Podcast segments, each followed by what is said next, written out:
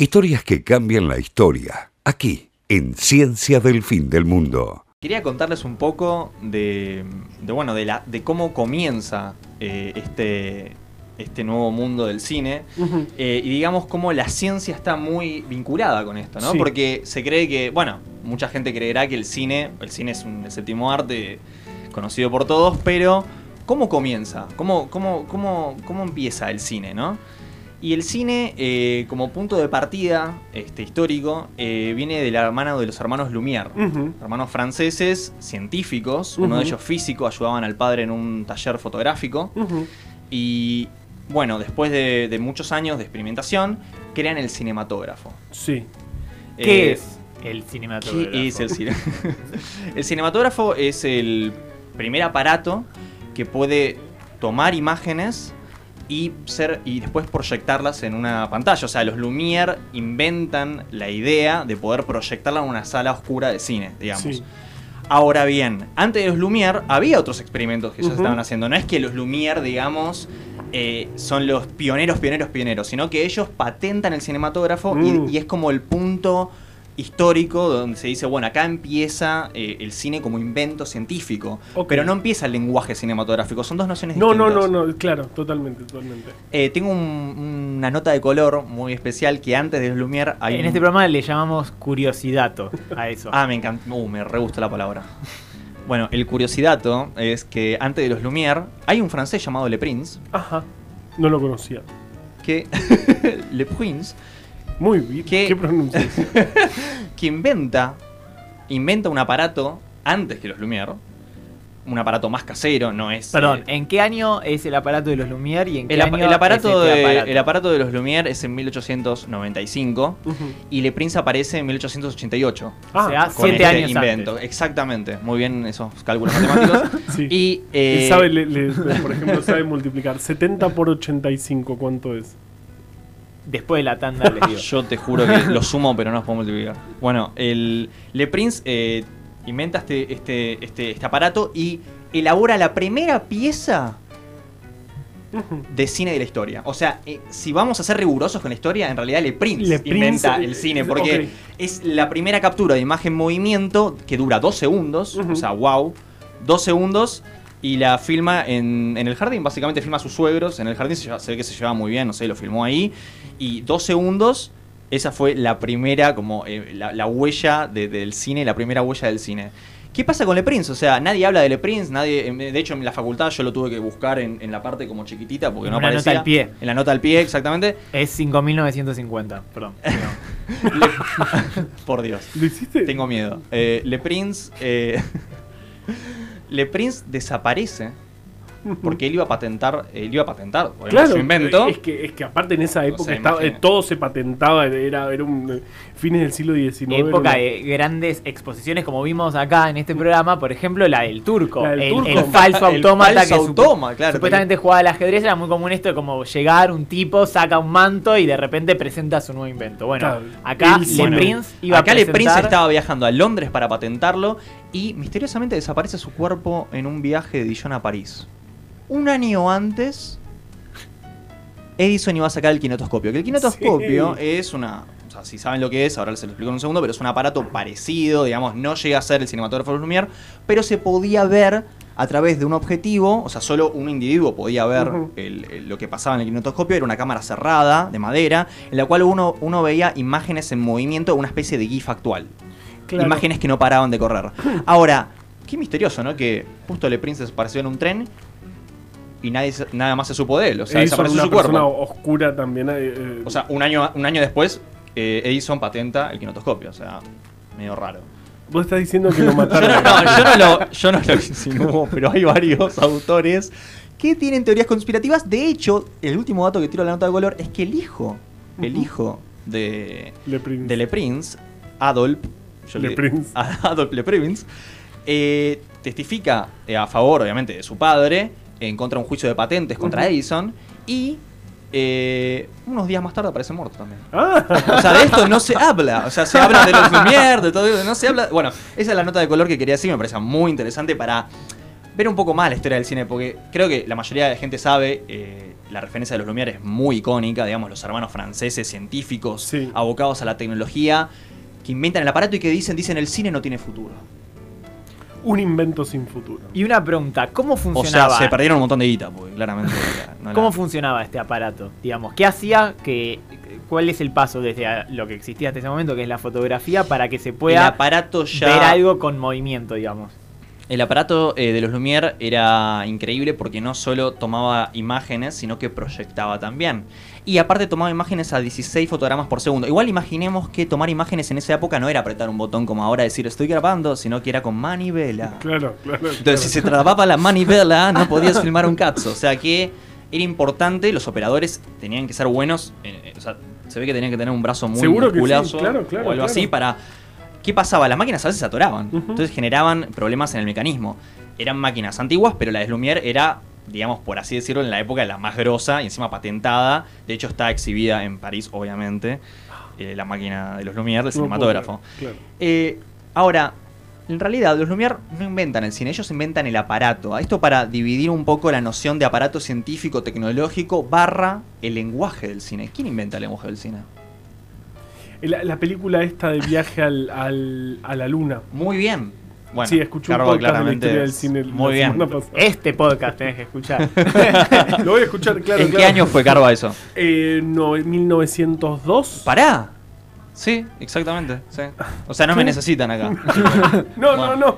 Pero, pero lo que lo que quería traer, eh, a, a ver cuál, cuál es tu, tu- tu visión. Dicen que cuando fue la, la primera eh, proyección de los hermanos Lumière, ese famoso tren llegando a una, a una estación, Sí. la gente supuestamente pensó que se venía el tren porque nunca habían visto un cine. Imagínate la primera vez que ves el cine. Y muchos salieron corriendo pensando que el tren los iba a atropellar. Favorito.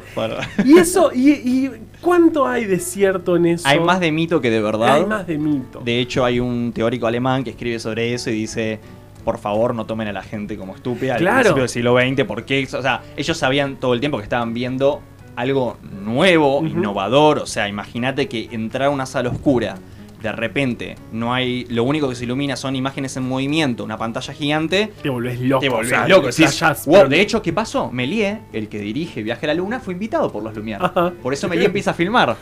Ahora, Ah. todos los que están ahí mirando eso, claro, cuando llega el tren, por el tema de la profundidad de campo y la perspectiva, se quedan atónitos. Ahora, el mito desde que salieron corriendo. No hubo, nunca nadie denunció que salieron corriendo Claro. y na- nadie denunció al, al, digamos, a, la- a los Lumière porque dijeron, no, están locos, están haciendo magia o, o brujería, eh, no sé, tipo, no, o sea, se sabía que era una proyección, se sabía perfectamente que era una imagen, pero causó sensación por lo novedoso de la profundidad que tenía la imagen por el, y la, por, por la perspectiva, ¿no? Por el tren llegando a la Qué estación. locura, Una qué locura. Eh, ahora fijémonos bien que los Lumière siempre filmaban con un solo plano. Ujú.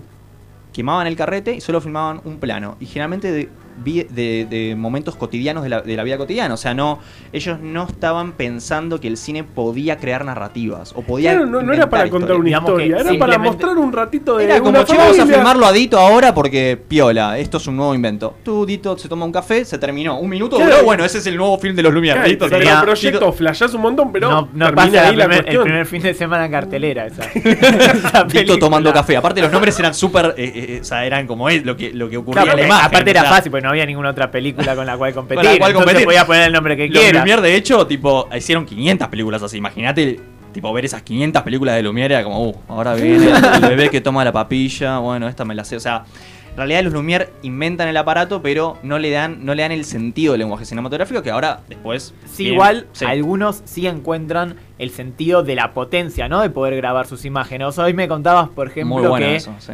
Nicolás II, un año después, en 1896, al saber de este invento, ya contrató, ¿no? A los hermanos Lumière. Sí, los Lumière mandan un operador y un o sea, un operador que maneja el cinematógrafo para registrar la coronación de Nicolás II de Rusia.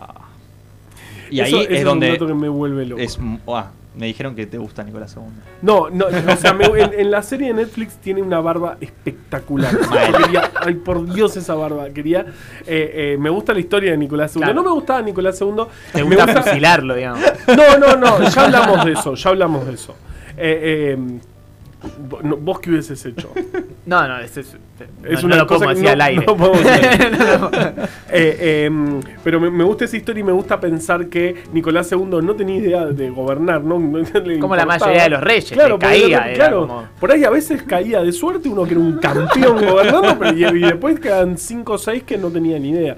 Eh, Esa historia me gusta. Y entonces, ¿cuál es la diferencia? ¿Qué es lo que le suma Melier a Me- Méliès Méliès, es perdón, muy interesante porque él era un ilusionista, era un dramaturgo. Y Méliès era un, creativo. Méliès, ¿qué hizo? Agarró el, in- el invento de los Lumière y lo puso a favor de la creatividad. ¿Por qué? Porque empezó a- a experimentar con el cinematógrafo. Se fue a su teatro, empezó a tener ideas y empezó a decir, bueno, ¿por qué no filmo un viaje a la luna? Él, obviamente, eh, influenciado mucho por este, Julio Verne. Claro. Y obviamente, bueno, la idea era como, bueno, cosas fantasiosas, eh, narrativas, experimentales. Y de hecho inventó el stop trick. qué significa eso? El stop trick sería como un post-nacimiento, o sea, el nacimiento de lo que después vendría a ser el stop motion. O sea, el stop trick sería, ¿y si la cámara se apaga y yo cambio el objeto? ¿Qué sucede cuando sigue rodando? Y que cambió de lugar mágicamente. El mago del cine. O sea, es lo que. El, de bueno, o sea, de hecho lo llaman el mago del cine. O sea, porque aparte de ser mago, entendió que el cine es un poco de eso, es un poco de magia. El stop trick igual sucedió por error. Como la mayoría de las cosas fascinantes suceden por error. Que uno está así y de repente decís, che, loco, ¿y esto qué onda? O sea, eh, él estaba filmando en la calle de París, con la moviola, obviamente. Mientras, imagino- mientras dice esto, hace el gesto de, de- Sí, de la no sé manivela espectacular. Me lo estoy imaginando a él, tipo. Ah, Parece del gatito, ¿no? Que está así Claro. tipo haciéndose. Y cuando estaba filmando, de repente se le queda atascada la cámara. Y bueno, después sigue filmando. Y cuando lo va a proyectar, ve que un ómnibus se transforma en un coche fúnebre. Y dice, espera, esto está buenísimo. O sea, ¿qué, qué hice? Claro, se quedó atascado cuando. Entonces empieza a utilizarlo a propósito. Wow. Si cambia un objeto, lo muevo acá y cambia. Empieza, entonces empieza a hacer obras de teatro fantasiosas. Imaginemos el viaje a la luna, ¿no? El cohete llegando. La luna es la cara de un tipo Sí, sí, sí. eh, haciendo muecas, ¿no? Todo como teatral. O sea, es una mezcla de teatro con cine y con innovación, con efectos especiales. Entonces, eh, Esa es la revolución realmente. esa es todavía, eh, Amélie en la historia del cine, no sé por qué, para mí es un gran, gran, gran, eh, cinema- eh, o sea, gran director de cine, pero se lo tiene todavía como un precursor, no se lo tiene como todavía el lenguaje cinematográfico moderno como lo conocemos, porque es muy teatral lo que hace, o sea, Claro. todavía es un plano, que puede haber movimiento en el plano, o sea, él hace ya traveling, in and Ujú. out, digamos, pero sigue siendo como en un, en un espacio teatral, o sea, no se va como del marco ese, no, no, no, no, no está la noción de planos, la noción de intercambio de planos, intercambio de planos cortos, planos grandes, eso que empieza... que- porque lo que ocurre cuando vemos eso es que nuestro cerebro empieza a ordenar una secuencia narrativa, empezamos a ordenar una historia, ¿sí? Si yo te filmo un plano fijo, de nuevo volvemos a Dito tomando un café, es como, bueno, ok, acá se terminó todo, o sea, es como abu- aburrido, digamos, no, no hay potencial de historia. Entonces, en realidad, el nacimiento del lenguaje cinematográfico moderno lo hace Griffith, un norteamericano. Que su primer película con la que lo hace Yo la odio la película. es una película que se llama Perdón, The no, Birth of a. Nation, es Sí. decir, El nacimiento de una nación, que es una película de ni- 1915, si no me equivoco, Exactamente. que relata, digamos, la guerra civil norteamericana. Primera Guerra, claro, claro. Porque en Estados Unidos se considera como, en general se toma como punto de partida de la construcción de la nación norteamericana la guerra civil, no la guerra de independencia. Y es una película totalmente racista, que justamente Totalmente lo que dice es que el problema de los Estados Unidos es la victoria del norte por sobre el sur. Exactamente. Es decir, digamos, la, eh, y muestra todo el tiempo, es una película muy, eh, digamos, que ve a los negros, digamos, como personas, digamos, eh, mucho peores, que hacen, digamos, lo que super toman- demoniza y aparte está a favor del Ku. Klan, o sea, literalmente Bueno, la, la- sí. hace- eh, es una película de culto entre los sectores del Ku Klux Klan. Y de- algo muy raro es que en esa época, eh, en Estados Unidos, y durante muchos años más, cuando aparecía un negro en una película, no era realmente una persona negra, sino que era Claro. una persona blanca que le pintaban, le pintaban. cual niño que en nuestra infancia nos pintaban con corcho quemado. Bueno, lo mismo pasaba en Estados Unidos, se llamaban blackface.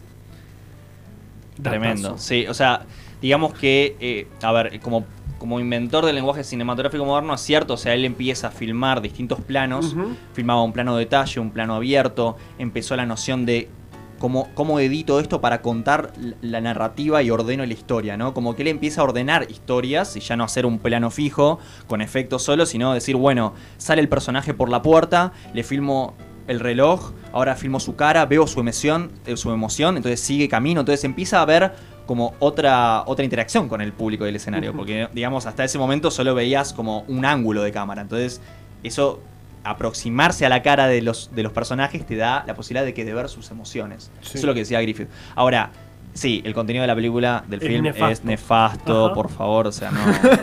Pero bueno, y dura casi tres horas la película, o sea, es infumable. Ah, larga. Es Es larga, muy larga. Y- pero en contraposición tenemos a- al otro, digamos, gran incursor de las novedades del cine. Sí, que a es, ver, Top, ¿cómo- de quién eh, quieres hablar? eh, Einstein Ah, sí. en la Unión Soviética. Todo, si él eh, va a ser de la Unión Soviética. Aparte yo le dije sí a Berto porque lo- o sea, se- Bertov tipo- también es otro director soviético, del cual no creo que nos dé el tiempo a hablar, pero es muy interesante.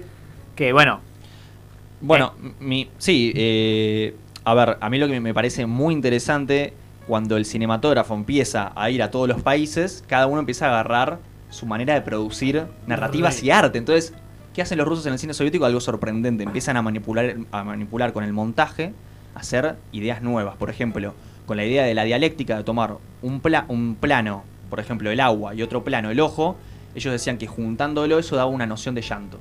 O daba una noción de una interpretación de un sentimiento. Entonces, es una cosa re loca, porque es a partir de la dialéctica de dos elementos que no tienen, que por separado no dicen nada, juntos a través del montaje, forman un concepto nuevo. claro, Eh, Einstein justamente lo que planteaba era, él incluía lo que se llamaban imágenes extradiegéticas, que son, digamos, cosas que no tienen que ver con la narrativa, y eso en el cine era totalmente revolucionario, porque, digamos, por ejemplo, si antes yo quería mostrar un fusilamiento, por ejemplo, mostraba una persona disparándole a otra. Ahora, lo que hace Einstein, por ejemplo, en su escena de la represión en las escalinatas, muestra una vaca que le cortan el cuello en el medio. Entonces, Sensacional. esa da como transmite emociones y esto que decía Martín que esas emociones se combinan. ¿Qué va a pasar después?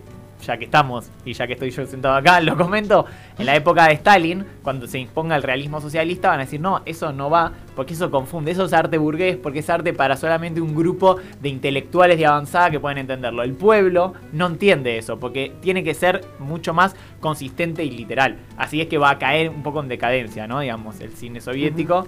Pero bueno. Pero eh, para mí legado por ejemplo, superinteresante. como, como Bertov es, imagínense el hombre de la cámara, ese filme en el 29, Es, es interesantísimo como él con la cámara demuestra todos los ángulos y eh, eh, él para mí es como el Melier ruso, porque ¿qué?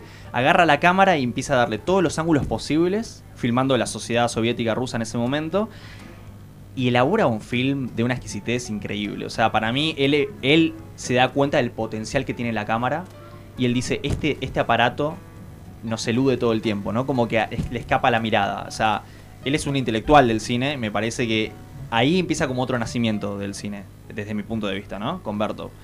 Eh, de hecho, si ves el film, te das cuenta de cómo a medida de que él se da cuenta que la cámara va tomando otros ángulos y otras perspectivas, el cine en realidad nos miente todo el tiempo.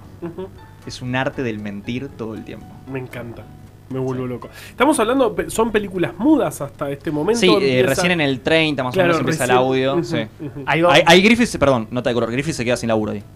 Muy divertido porque con el audio no- es que los cines eh, solían tener, como las películas eran mudas, muchas veces contrataban una banda para que toque eh, en mientras se proyectaba la película. Eso obviamente en los cines de, de mayor porte económico, contrataban una banda que acompañe a la película. O a veces una persona que recite los títulos, porque muchos de la- quienes iban No a ver eran analfabetos. Claro. La realidad es que en general los cines, por ejemplo en Estados Unidos, en sus primeros años se les llamaban Nickelodeon, de ahí viene el nombre del canal, eh, que eran lugares muy oscuros, muy populares, donde por 5 centavos la gente se juntaba y eso va a generar un montón de cosas que al cine se lo va a cuestionar mucho. Es así que, por ejemplo, para la década del 30 el cine en Estados Unidos va a estar totalmente regulado por censura. Por mu- y ahí durante viene la gran censura, 30 claro. años, que lo vamos a hablar otro día porque no nos da Aparte de los equipos de censura, te- había, este, no sé, mo- había sacerdotes, había gente de todo el palo. Claro, los besos podían durar Tres segundos. cantidad. Claro. Saquen, ejemplo. saquen eso que parece que es medio impro- impropio, no sé, andás a verlo. locura. Que, sí, sí, tremendo.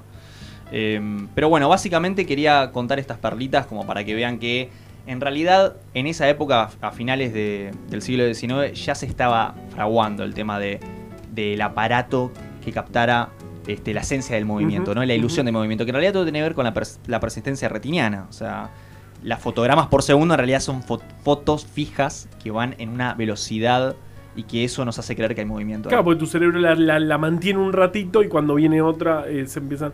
¿Y, y hay algo con una, car- eh, con una carrera de, de caballos o estoy confundido? Sí, Muberg, sí. Ajá. Sí. Ajá. El- eh, él ah, también era un precursor, había inventado otro aparato parecido al, quinosto- al quinoscopio. Ajá. eh, y Pareció y- al de Edison. parecido al de Ajá. Edison, en el cual también había elaborado una posibilidad de que vos girando ese aparato pudieras ver el movimiento del caballo, como las patas se abrían, o sea, como saltan, el caballo saltando a la perfección, y veías cómo se abrían las patas y bajaban hacia el suelo y todo, Claro. tipo, ah, también en intermitente, ¿no? Como era. Eso todavía- sacaron las fotos rápido Sí. en una carrera de en caballos. una y carrera el- exactamente. Y ahí se descubrió que los caballos, cuando to- eh, que las patas no era como se creía que avanzaban, viste que primero tocaba una a- adelante, después la otra, que se equilibraba de una manera especial. Hasta Sí. ese momento lo veían y era como, no, el caballo hace esto. Y Muber dijo, no, no, se hace así porque Claro, yo lo, comprobé, lo comprobé con la fotografía, exactamente. Me vuelvo loco. Sí. ¿Qué invento el cine? Por favor. Y es un. es- sí, sigue para hablar todavía hoy, hoy en día, así que esperemos Sí. que siga. Va a encontrar la forma, ¿no? Eh, Sí, yo, ah. yo siento como la radio y, lo- y el streaming, o incluso los podcasts, eh, no creo que, que cambie, digamos. Yo creo que se va a, a transformar hoy en día con los streaming o con Netflix. Yo creo que el cine va a encontrar la forma de seguir contando Carva historias. trajo una remera eh, alusiva a esto que está hablando, Sí, que ahora se la cambió, pero Mira, que tiene el logo de eh, Blockbuster. Blockbuster, ya Sí. se Yo puede Yo sabés decir, que el chico no era existe. fanático, de lo- o sea, iba a Blockbuster a. Y dice, A recuérdame. Así Sí. que no sé si es un poco contradictorio con lo que está diciendo. ¿no? pero bueno. el, el- el olor a Blockbuster el, el sábado a las 8 de la noche es Yo alquilaba los juegos de la Nintendo 64 Yo también. Blockbuster. Yo era el chico más feliz del mundo de entrar al Blockbuster y decir, hoy me llevo un juego de Nintendo 64 o una película, era tipo todo. Ah, Era qué todo. lindo. Sí. Y ahora tenés Netflix, que qué sé yo, elige qué querés ver. ¿Son Netflixianos ustedes? Yo sí porque es lo más cómodo, digamos, apreto Claro. un botón y tengo contenido para elegir. Eh, pero, pero, pero no me gusta esto de que haya un algoritmo que me esté sesgando para, eh, para que consuma menos, digamos, Claro. para, para que consuma en un rango Bueno, pero antes tenías al Visto recientemente por ta, Claro, ta. claro, claro. Tenías la censura, digamos, del gobierno también. Así Sí, que sí, sí, eso sí. siempre existió, ¿no? Lo que cambia son las formas.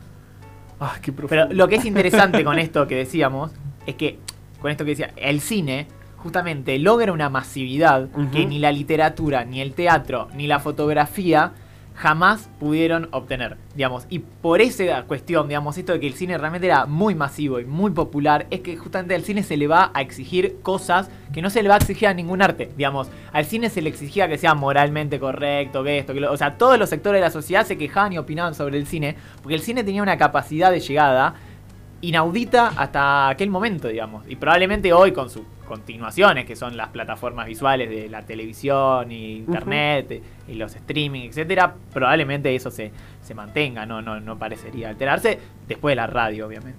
Claro.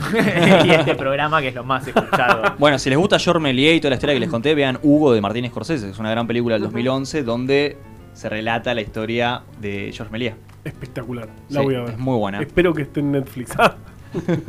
Si, no, si no está, no la veo. claro.